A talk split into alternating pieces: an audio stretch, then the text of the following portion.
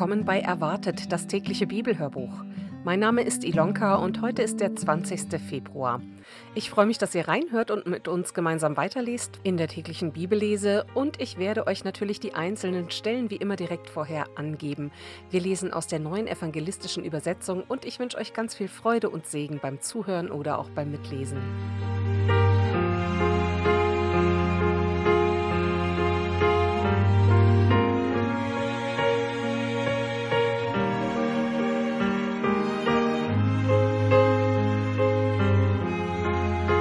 Dritten Buch Mose lesen wir die Kapitel 9 und 10. Der erste Opfergottesdienst. Am achten Tag rief Mose Aaron, dessen Söhne und die Ältesten Israels zusammen. Dann sagte er zu Aaron, Nimm dir ein Stierkalb zum Sündopfer und einen Schafbock zum Brandopfer und bringe sie vor Jahwe. Die Tiere müssen ohne Fehler sein. Sag auch den Israeliten, bringt einen Ziegenbock für das Sündopfer, einen Stierkalb und ein Schaf zum Brandopfer. Es müssen fehlerfreie einjährige Tiere sein. Dazu noch einen Stier und einen Schafbock für das Freudenopfer, um sie vor Jahwe zu schlachten, und ein Speisopfer, das mit Öl vermengt wurde. Denn heute wird Jahwe euch erscheinen. Sie brachten alles vor das Offenbarungszelt, wie Mose es angeordnet hatte, und die ganze Gemeinschaft versammelte sich dort vor Jahwe. Mose sagte: Das ist es, was Jahwe euch zu tun befohlen hat. Nun wird euch die Herrlichkeit Jahwes erscheinen. Zu Aaron sagte Mose: Tritt an den Altar und bring das Sünd- und das Brandopfer für dich dar. Erwirke Sühne für dich und das Volk. Bring die Opfer für die Schuld des Volkes und erwirke Sühnung für sie, wie Jahwe es befohlen hat. Aaron trat an den Altar und schlachtete das Stierkalb für seine eigene Sünde. Seine Söhne brachten ihm das Blut. Er tauchte seinen Finger hinein und strich etwas davon an die Hörner des Altars. Den Rest goss er am Fuß des Altars aus. Die Fettstücke, die Nieren und den Lappen an der Leber ließ er auf dem Altar in Rauch aufgehen, so wie Jahwe es Mose befohlen hatte. Das Fleisch und die Haut verbrannte er draußen vor dem Lager. Dann schlachtete er das Brandopfer. Seine Söhne brachten ihm das Blut und er sprengte es ringsherum an den Altar. Dann reichten sie ihm die Stücke des Opfertiers und den Kopf, und er ließ alles auf dem Altar in Rauch aufgehen. Die Eingeweide und die Unterschenkel wusch er ab und ließ sie ebenfalls auf dem Altar in Rauch aufgehen. Dann ließ er die Opfergabe des Volkes herbringen. Er schlachtete den Ziegenbock als Opfer für die Sünden des Volkes, so wie er das Sündopfer für sich geschlachtet hatte. Auch das Brandopfer brachte er nach der Vorschrift dar. Vom Speisopfer nahm er eine Handvoll und ließ es auf dem Altar in Rauch aufgehen, zusätzlich zu dem Morgenbrandopfer. Anschließend schlachtete er den Stier und den Schafbock als Freudenopfer für das Volk. Seine Söhne brachten ihm das Blut und er sprengte es ringsherum an den Altar. Sie brachten ihm auch die Fettstücke von beiden Tieren, den Fettschwanz, das Fett, das die Eingeweide bedeckt, die Nieren mit ihrem Fett und den Lappen an der Leber, und legten es auf die Bruststücke, damit Aaron sie auf dem Altar in Rauch aufgehen lassen würde. Die Bruststücke und die rechte Hinterkeule schwang Aaron als Weihgabe vor Jahwe hin und her, wie Mose es angeordnet hatte. Nachdem Aaron das Sünd, das Brand und das Freudenopfer dargebracht hatte, erhob er seine Hände und segnete alles Volk. Dann stieg er herab. Mose und Aaron gingen anschließend in das Offenbarungszelt hinein. Als sie wieder herauskamen, segneten sie das Volk. Da zeigte sich die Herrlichkeit Jahwes dem ganzen Volk. Flammen gingen von ihm aus und verzehrten das Brandopfer auf dem Altar und die Fettstücke. Bei diesem Anblick brach das Volk in Jubel aus und alle warfen sich zu Boden. Ein unerlaubtes Opfer. Zwei Söhne Aarons, es waren Nadab und Abihu, nahmen ihre Räucherpfannen, legten Glut und Räucherwerk darauf und brachten Jahwe ein unerlaubtes Feueropfer, das er ihnen nicht geboten hatte. Da ging Feuer von Jahwe aus und verzehrte sie. So starben sie vor Jahwe. Mose sagte zu Aaron: das ist es, was Jahwe meinte, als er sagte, an denen, die mir nahe sind, erweise ich mich als heilig, und vor dem ganzen Volk will ich verherrlicht sein. Aaron schwieg. Mose rief Michael und Elizaphan, die Söhne von Aarons Onkel Usiel, und sagte zu ihnen: Kommt her und schafft die Leichen eurer Verwandten vom Heiligtum weg, bringt sie aus dem Lager hinaus. Sie gehorchten dem Befehl Moses und schafften die Toten in ihren Priesterhemden aus dem Lager hinaus. Mose sagte zu Aaron und dessen Söhnen Eleazar und Itamar: Ihr dürft euer Haupthaar jetzt nicht ungepflegt herunterhängen lassen und eure Kleidung nicht zerreißen, damit ihr nicht auch sterben müsst und Gott über die ganze Gemeinschaft zornig wird. Lasst eure Brüder, die anderen Israeliten, diesen Brand beweinen, den Jahwe angerichtet hat. Entfernt euch nicht vom Eingang des Offenbarungszelts, damit ihr nicht sterben müsst, denn das Öl der Salbung Jahwes ist auf euch. Sie taten, wie Mose es gesagt hatte. Eine Anmerkung: Die Kleidung zu zerreißen war ein üblicher Trauerbrauch und den durften sie hier eben nicht anwenden. Besondere Bestimmungen für Priester. Jahwe sagte zu Aaron: Wenn ihr ins Offenbarungszelt hineingeht, dürft ihr weder Wein noch Bier trinken, sonst müsst ihr sterben. Das ist eine ewige Ordnung für dich und deine Nachkommen. Denn ihr sollt unterscheiden zwischen dem, was heilig und dem, was nicht heilig ist, zwischen dem, was rein und dem, was unrein ist. Ihr sollt die Israeliten unterweisen in all den Ordnungen, die Jahwe euch durch Mose gegeben hat. Mose sagte zu Aaron und seinen überlebenden Söhnen Eleazar und Itamar: Was von den Speisopfern übrig bleibt und nicht als Feueropfer für Jahwe verbrannt wird, dürft ihr nehmen und als ungesäuerte Fladen in der Nähe des Altars essen, denn es ist höchst heilig. Ihr müsst es an heiliger Stätte essen, denn es ist der Anteil, der dir und deinen Söhnen von den Feueropfern Jahwes zusteht. So ist es mir geboten worden.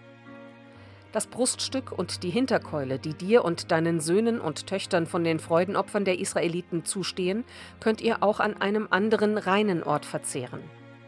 Die Hinterkeule und die Brust sollt ihr zusammen mit den Fettstücken für das Feueropfer zum Altar bringen und dort vor Jahwe hin und her schwingen. Danach gehören sie dir und deinen Nachkommen. Das steht euch für alle Zeit als Anteil zu. So hat Jahwe es befohlen.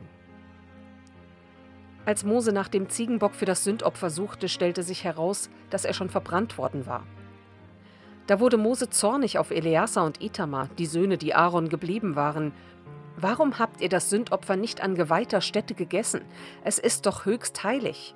Jahwe hat es euch gegeben, um die Schuld von der Gemeinschaft wegzunehmen, indem ihr Sühne für sie erwirkt.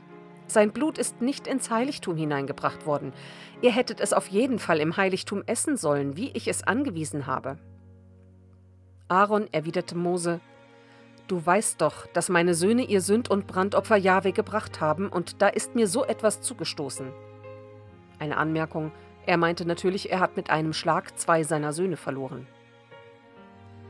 Meinst du, es hätte Jahwe gefallen, wenn ich heute das Sündopfer gegessen hätte? Als Mose das hörte, gab er sich zufrieden.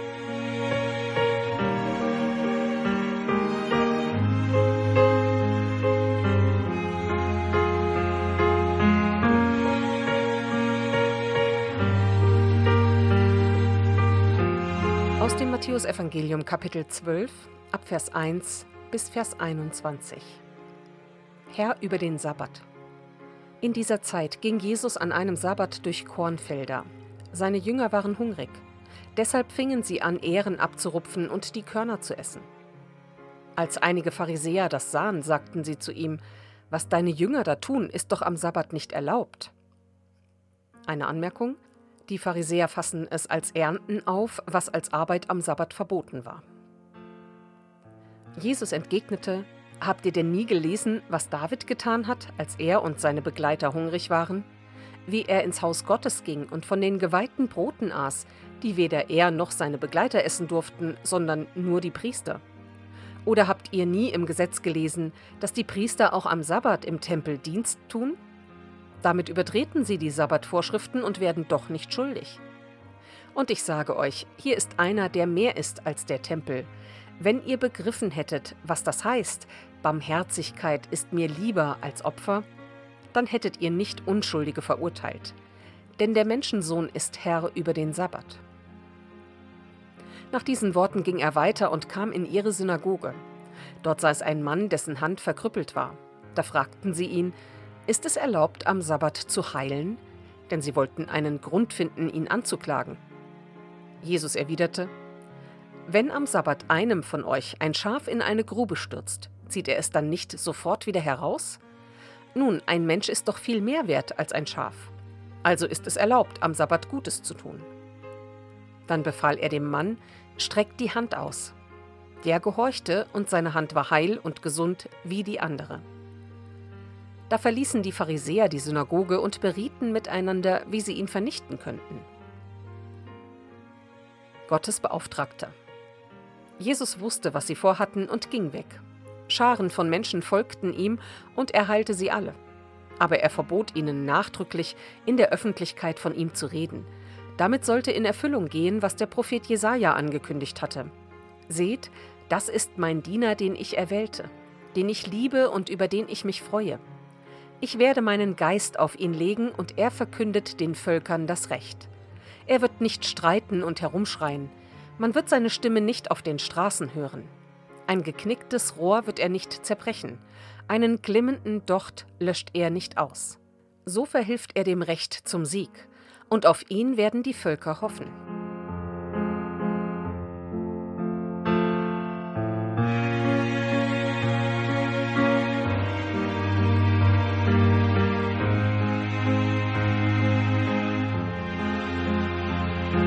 Aus Psalm 37 lesen wir die Verse 30 bis 40.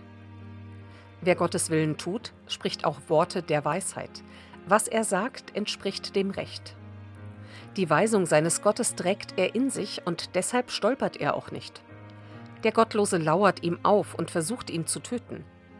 Doch Jahwe überlässt ihn nicht seiner Hand, lässt nicht zu, dass er verurteilt wird.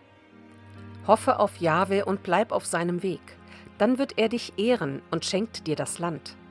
Und du wirst sehen, wie er die Bösen besiegt. Ich sah einen Gottlosen, bereit zur Gewalt, der entfaltete sich wie ein mächtiger Baum.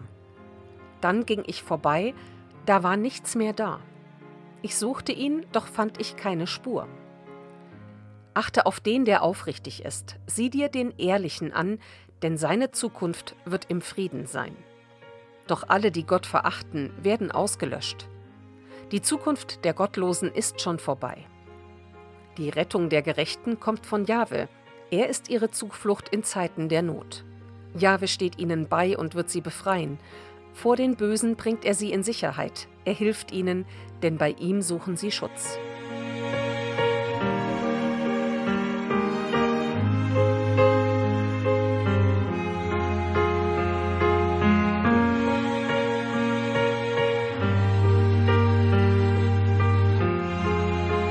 Sprüche 10 lesen wir die Verse 6 und 7.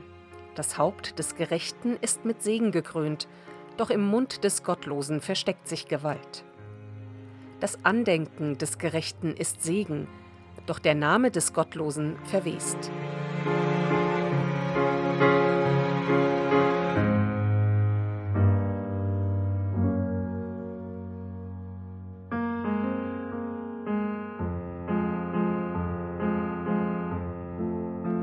Der Bibeltext für heute. Die Losung steht in 1. Könige 19, Vers 18. Der Herr sprach zu Elia: Ich will übrig lassen 7000 in Israel, alle Knie, die sich nicht gebeugt haben vor Baal. Und aus Judas 1, die Verse 20 und 21. Ihr aber, meine Lieben, baut euer Leben auf eurem allerheiligsten Glauben und betet im Heiligen Geist und bewahrt euch in der Liebe Gottes und wartet auf die Barmherzigkeit unseres Herrn Jesus Christus zum ewigen Leben. Und damit wünsche ich euch heute einen ganz gesegneten Dienstag und freue mich, wenn ihr auch morgen wieder dabei seid und wieder mit reinhört, wenn wir weiterlesen in unserer täglichen Bibellese. Und ich möchte euch verabschieden mit dem folgenden Segen. Gott segne uns mit der Liebe, die gibt, ohne nach Lohn zu fragen. Segne uns mit der Liebe, die dich berührt, ohne es zu wissen. Segne uns mit der Liebe, die Gutes schafft, weil du sie selber bist. Amen.